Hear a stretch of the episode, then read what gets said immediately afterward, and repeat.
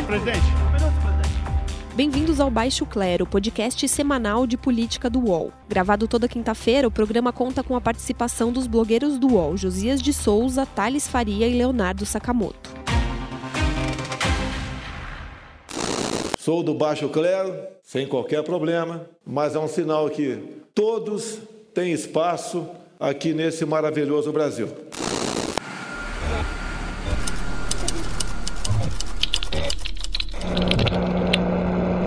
Olá, amigos e amigas, bem-vindos a mais uma sessão do podcast Baixo Clero do UOL, que é uma troca de informações e ideias sobre o que acontece no país, na política e no poder em geral.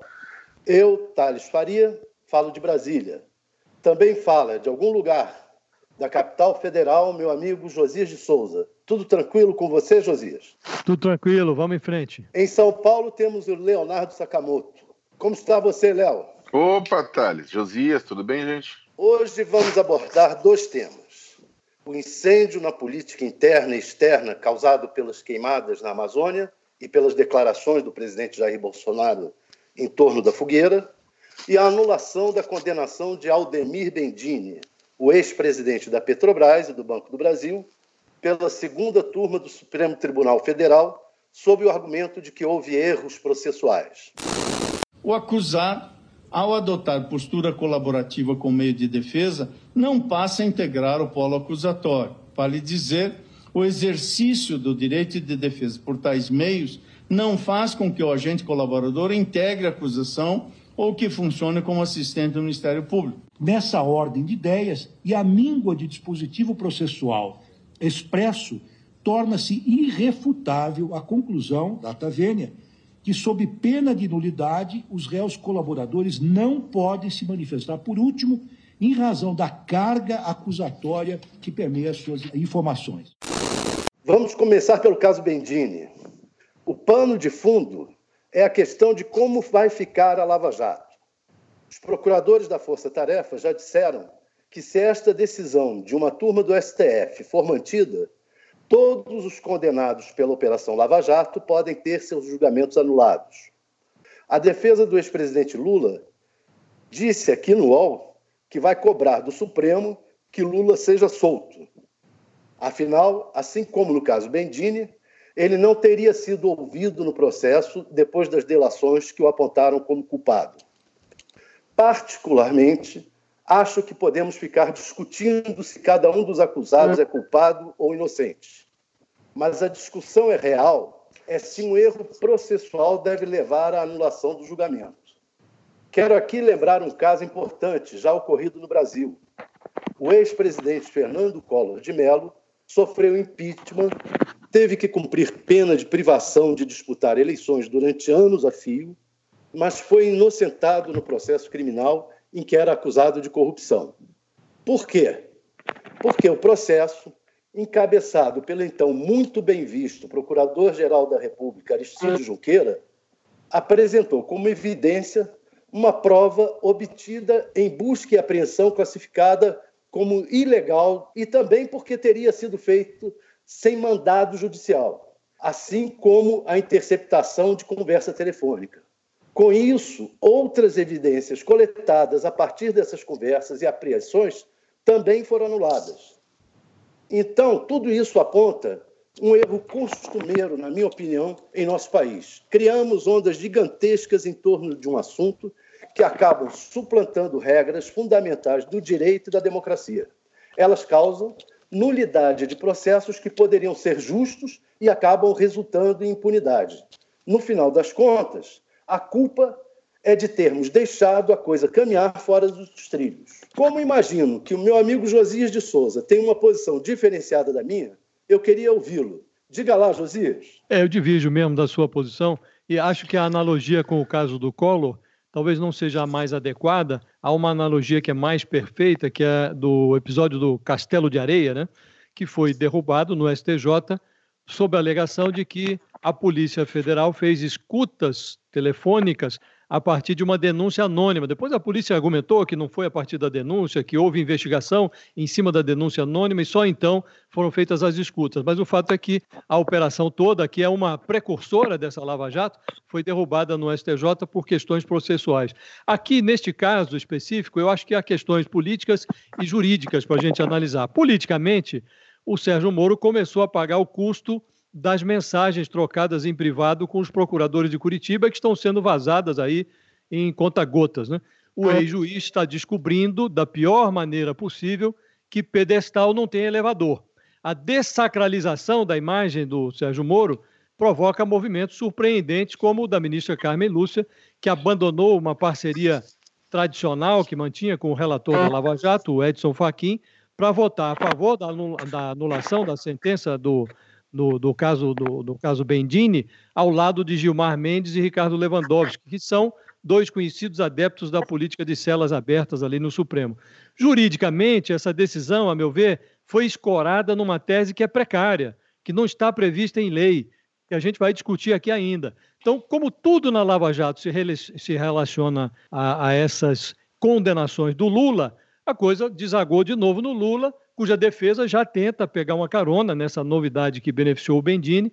A fila de pretendentes é enorme, todos os condenados da Lava Jato, mas é, o Bendini, é preciso lembrar, não foi inocentado, apenas anulou-se a sentença e pediu, é, se essa decisão prevalecer, a, a, a 13ª turma de Curitiba vai ter que refazer a fase final do processo ali, a partir da apresentação das alegações finais. E nada impede, acho até que é, a tendência de que isso ocorra, que o juiz substituto do, do Moro é, reafirme a condenação. Você vai apenas voltar um passo atrás, eventualmente pode beneficiar um ou outro réu que tenha é, prescrição próxima, mas não há uma absolvição. Então não, não há que dizer que a Lava Jato morreu e tal. Agora, é, é, é isso vai para o plenário do Supremo e os 11 ministros vão ter que botar a cara ali na vitrine e dizer o que pensam. Eu acho que a decisão é precária. É um passo atrás, Josias, mas é um passo grande, porque volta para o juiz e depois tem recurso, tem novamente a segunda instância. Leonardo, o que, que você acha? O problema da Lava Jato é que a Lava Jato, ela. E eu, por mais que eu seja crítico a determinados aspectos da Lava Jato, é claro que ela fez Uh, um trabalho hercúleo de combate à corrupção, ela mexeu em vesperos que não eram tocados por ninguém antes. O grande problema é que em todo esse processo, uh, os procuradores, juízes, desembargadores envolvidos né, nisso, eles vão uh, tateando e entrando em. Eles acabaram entrando em searas que antes não tinham sido tocadas, em eh, começaram a fazer, a tomar decisões, eh, incluindo eh, criando, criando nova jurisprudência sobre o assunto. Eles acabaram, inclusive, testando os limites e algumas vezes até ultrapassando os limites da constitucionalidade, né? Eu acho que a gente, exatamente por conta dos resultados da Lava Jato, a tendência é que, eh, de um lado ou de outro, as pessoas venham a falar: poxa, não, conseguiu, consegui, estamos conseguindo combater corrupção, a gente precisa é, proteger isso. Só que é natural que tribunais superiores, neste momento, revejam, na verdade, todo esse posicionamento, uma vez que esses limites foram sistematicamente testados.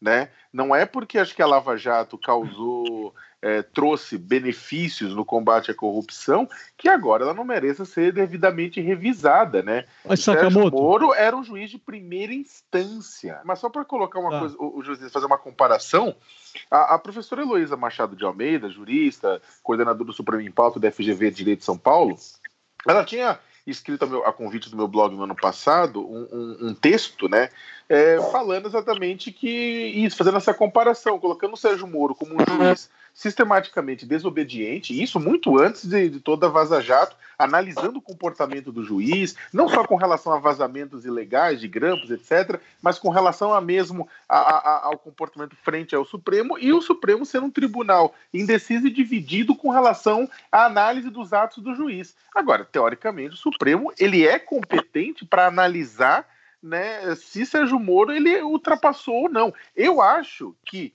é uma coisa nova, não é só que eu acho, é uma coisa nova essa questão do delator, né, ser considerada acusação, é um debate jurídico. Eu acho que nada mais justo que o Supremo Tribunal Federal para fazer esse debate. Eu também acho, você, você tem razão. Agora é preciso botar essa bola no chão aqui, né? O que está acontecendo agora?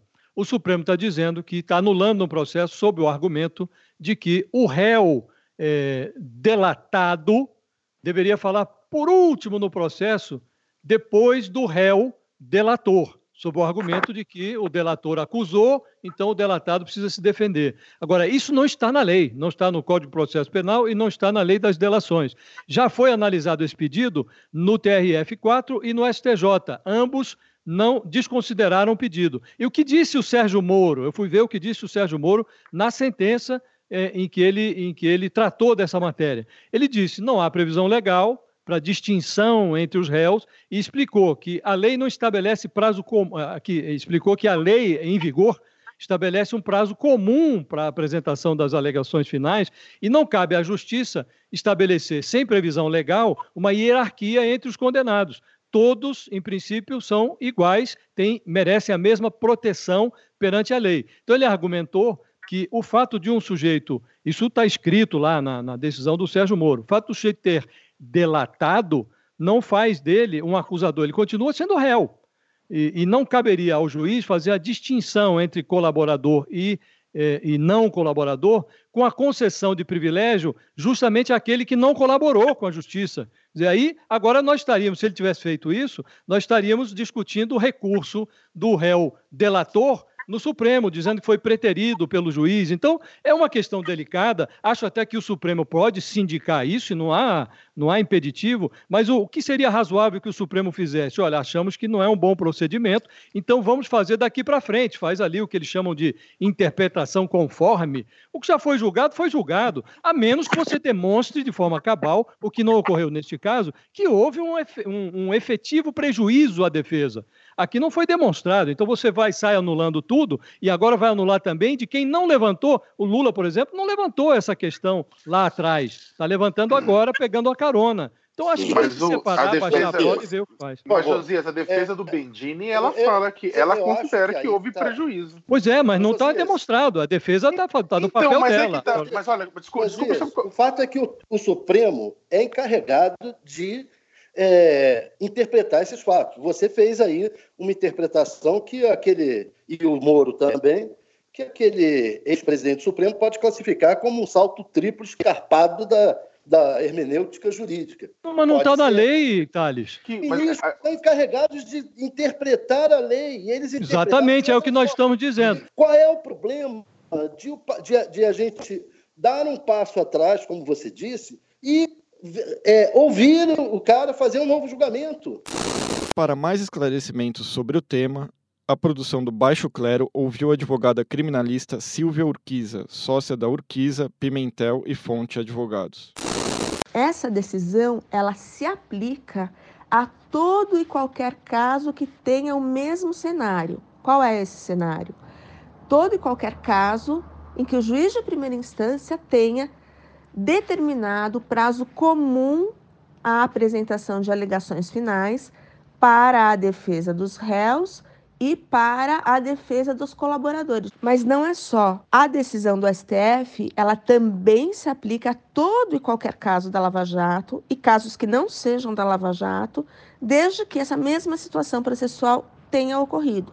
E assim como ela se aplica ao caso do sítio, ela também pode se aplicar ao caso do triplex. O que os criminalistas, os advogados que atuaram na Lava Jato, alegam desde o início é que o desrespeito a determinadas normas processuais estavam favorecendo deslealmente a acusação. A defesa não estava tendo todo o acesso a uma ampla defesa como é garantido por Constituição e por lei. Eu entendo que a decisão não é perigosa para a Lava Jato. Porque essa decisão do STF, ela simplesmente faz com que o processo volte a um determinado ponto, o, o momento das alegações finais, e permite então que os réus apresentem novas alegações finais e sejam novamente julgados com base nessas novas alegações finais.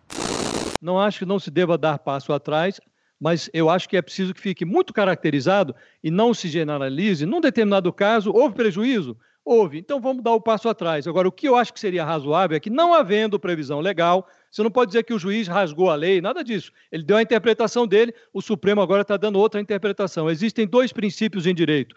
Na dúvida, pode ser pró-réu ou o juiz pode interpretar pró-sociedade. Neste caso aqui, eu acho que é lícito argumentar que, na dúvida, o, Supremo deveria de, é, decidir em favor da sociedade e não do réu, a menos que fique absolutamente demonstrado que o réu teve um prejuízo. Do contrário, por que, que você vai anular cinco anos de julgamentos? Uma coisa, na verdade, que é, para comprovar que o réu teve prejuízo ou não, é, claro. É, a gente pode discordar, mas o réu, ele provavelmente ele não vai, ele vai achar que ele teve prejuízo, que ele merece. Não, muitos nem, muitos nem levantaram né? essa dúvida. Agora, o, o, grande problema de tudo isso, na verdade, é que é, a Lava Jato pressionou e forçou a barra, e não só. acho que esse ponto aqui é muito interessante para ser tocado, não apenas nesse aspecto, mas uma série de aspectos. A própria, a própria ideia que o Moro trabalhou como da ideia de uma caixa comum de propina da Petrobras, ou seja, que não precisaria nem ter uma relação direta da propina, né? Mas que é uma participação de um esquema criminoso, que os recursos depois aparecem de um jeito ou de outro, como foi o caso do triplex, etc. É, tudo isso são teses. Assim, eu, eu entendo que há uma lógica na tese dele, mas eu também entendo há uma lógica na, na, na, na, na defesa.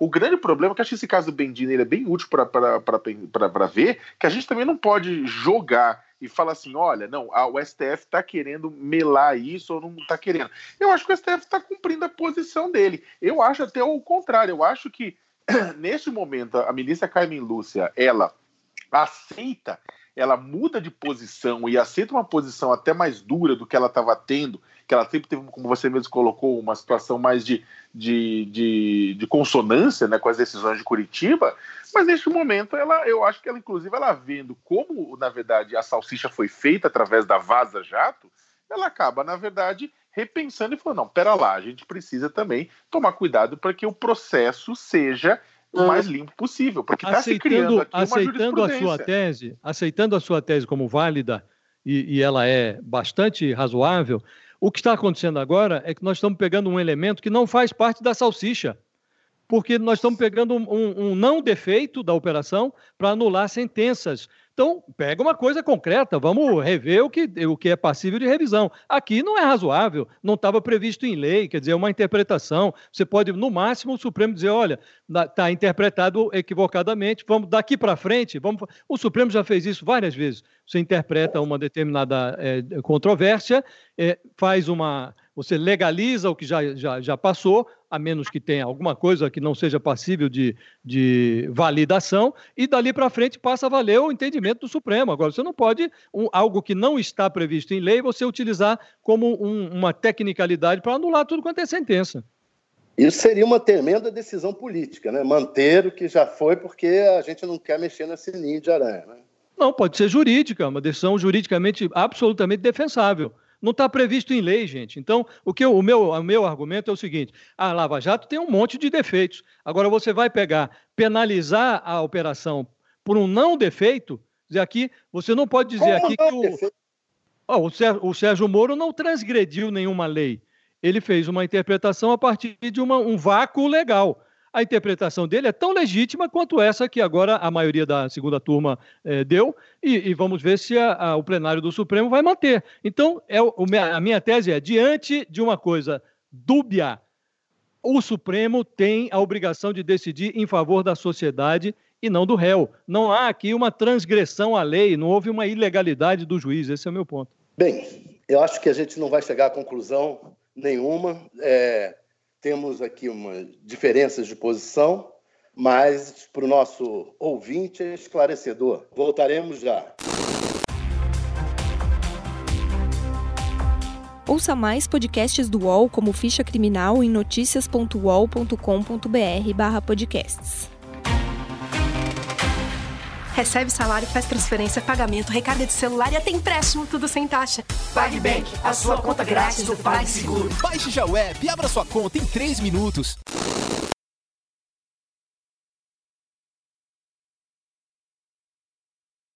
Primeiramente, o senhor Macron deve retirar os insultos que ele fez da minha pessoa. Primeiro me chamando de mentiroso. E depois, as informações que eu tive, diz que a nossa soberania está em aberta na Amazônia. Você realmente, para conversar ou aceitar qualquer coisa da França, que seja das melhores intenções possíveis, ele vai ter que retirar essas palavras. Primeiro ele retira, depois ele oferece, daí eu respondo. Vamos começar agora o segundo bloco falando das queimadas na Amazônia. O presidente começou a tratar desse assunto lá atrás, insinuando que o Instituto Nacional de Pesquisas Espaciais, o INPE, estava falseando dados que apontavam o aumento do desmatamento. Afinal, assim como defende que é exagero essa história de aquecimento global do planeta, Bolsonaro também defende que as queimadas não eram tanto assim, como também não seria tão grande o desmatamento e que há reservas indígenas demais na Amazônia. Mas o INPE é uma instituição científica brasileira das mais respeitadas. Vieram protestos internacionais e do meio acadêmico. Ocorreu aquele dia negro de cinzas sobre São Paulo e o presidente resolveu reagir atirando mais ainda. Abriu mão de contribuições da Noruega e da Alemanha para, as defesas do meio, para a defesa do meio ambiente, transformou as queimadas no principal assunto do encontro dos países do G7, abriu uma verdadeira guerra com o presidente da França, Emmanuel Macron. O que, que você acha disso tudo, Sakamoto? Bem, eu não sei nem por onde começar. Olha, o... nos últimos nos últimos oito, isso tudo na verdade estava planejado para acontecer. Era, era, óbvio que ia acontecer. Na campanha eleitoral, o, o presidente Bolsonaro demonstrou toda, na verdade, uh, insatisfação, todo o desgosto dele pela fiscalização ambiental e trabalhista, né? Falou que será ativismo, tem que deixar as pessoas trabalharem. Ao longo dos últimos oito meses, ele desautorizou o IBAMA e o ICMBio no processo de fiscalização, né? no processo de, de tomar, no processo de punição de infratores, né? Deixa as pessoas trabalharem. Isso passou uma mensagem absurda para madeireiro, grileiro, garimpeiro, pecuarista, tudo que é laissez-faire, laissez-passer, façam o que quiser. E o pessoal fez. Desmatou pra caramba. E agora a queimada, na verdade, é o capítulo 2 do desmatamento, né? Agora o pessoal tá limpando a área, seja com correntão, seja com fogo, né? Então o que acontece? É, é uma irresponsabilidade, porque o Brasil tinha o Brasil tava, tinha, o desmat, tinha baixado o desmatamento, o desmatamento estava aumentando, mas isso de um ano passado para cá houve um salto.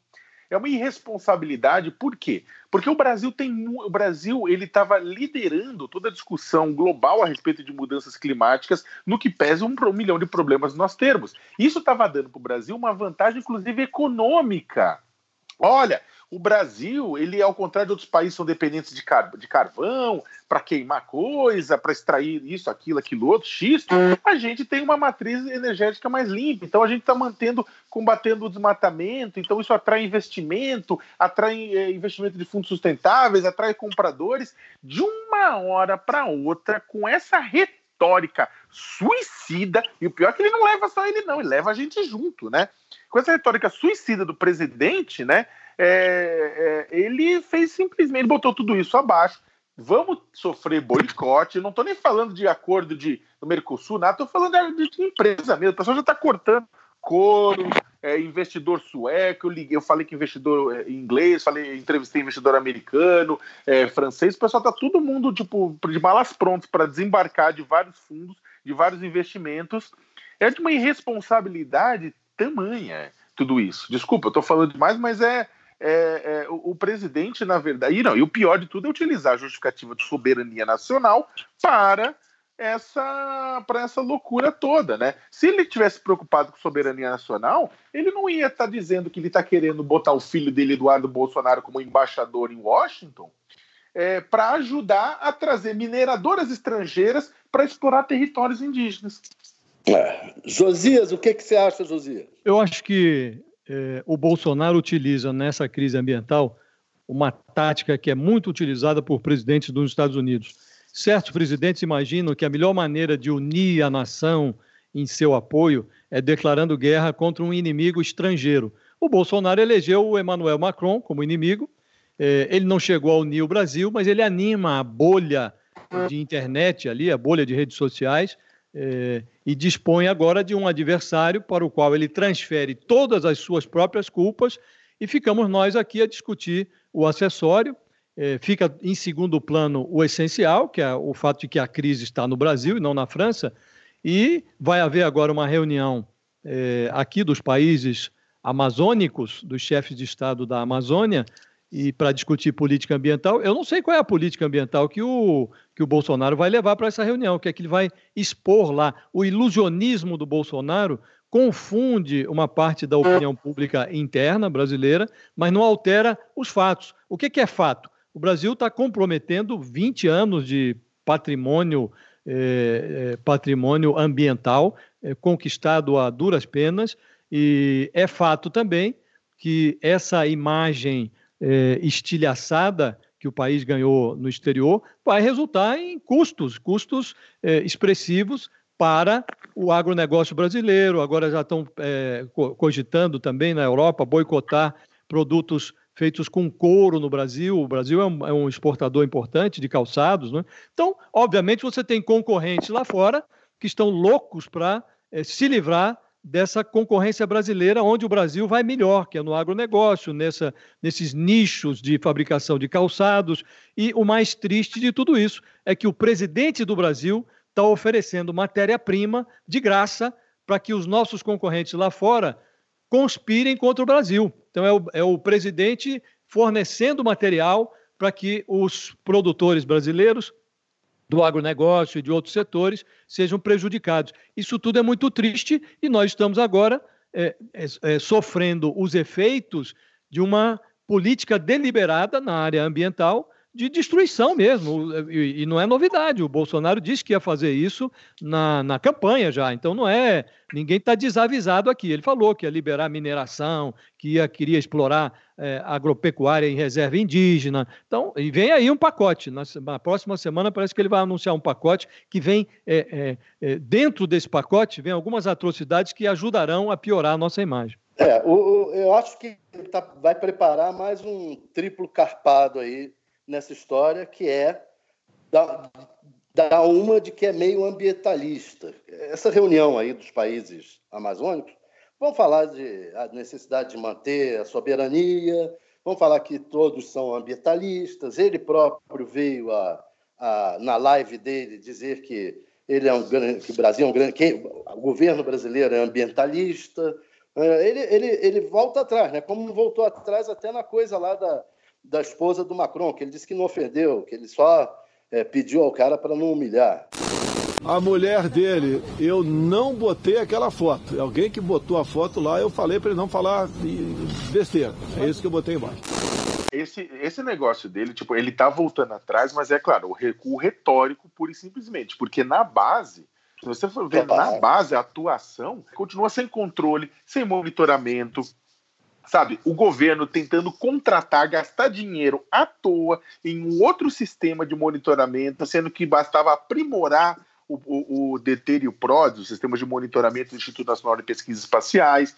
O, o governo continua brigando com a ciência, continua brigando com cientistas. Agora eles ouvem tudo, mas ah, na prática a atuação é a mesma. Eu acho que é até interessante ver o que aconteceu com o, com o Acre. O governador do Acre foi uma pessoa que que criticou toda a questão ambientalista, toda a questão do desenvolvimento sustentável, fez uma crítica, fez uma defesa da, da, da, da produção local sem, sem rédeas, e agora o Acre está passando por situações de, de calamidade, tem jogo de futebol interrompido, é, a vida cotidiana está interrompida. O, o, o medo maior é o seguinte: a questão do meio ambiente não é uma questão que o, Bolso, o Bolsonaro pode voltar atrás em um milhão de coisas no dia a dia, porque não faz diferença a gente está começando o período seco ainda, ainda vai ter muita coisa de período seco pela frente, sabe? A, a, essa bomba ecológica armada lá não terminou ainda, a gente vai ter imagem mais imagem de queimada. A questão é clara, liberar recurso para incêndio, para atuação,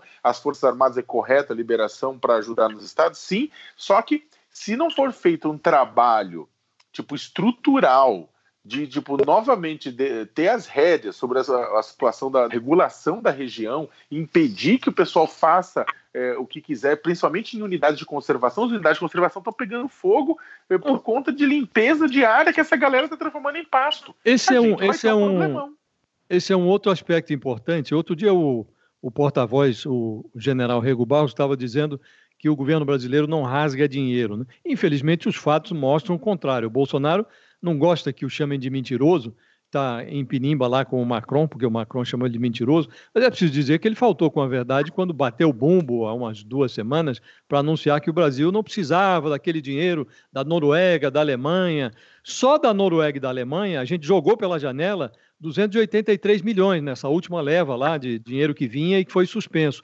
Agora, o governo aceita a doação do Reino Unido, aceita a doação de Israel, que para os padrões do Bolsonaro é tudo micharia, mas ele aceita de um, não aceita do outro. E nós estamos discutindo agora o repasse de um bilhão de reais do, de um dinheiro que a Lava Jato recuperou nos Estados Unidos, um total de 2 bilhões e meio de reais.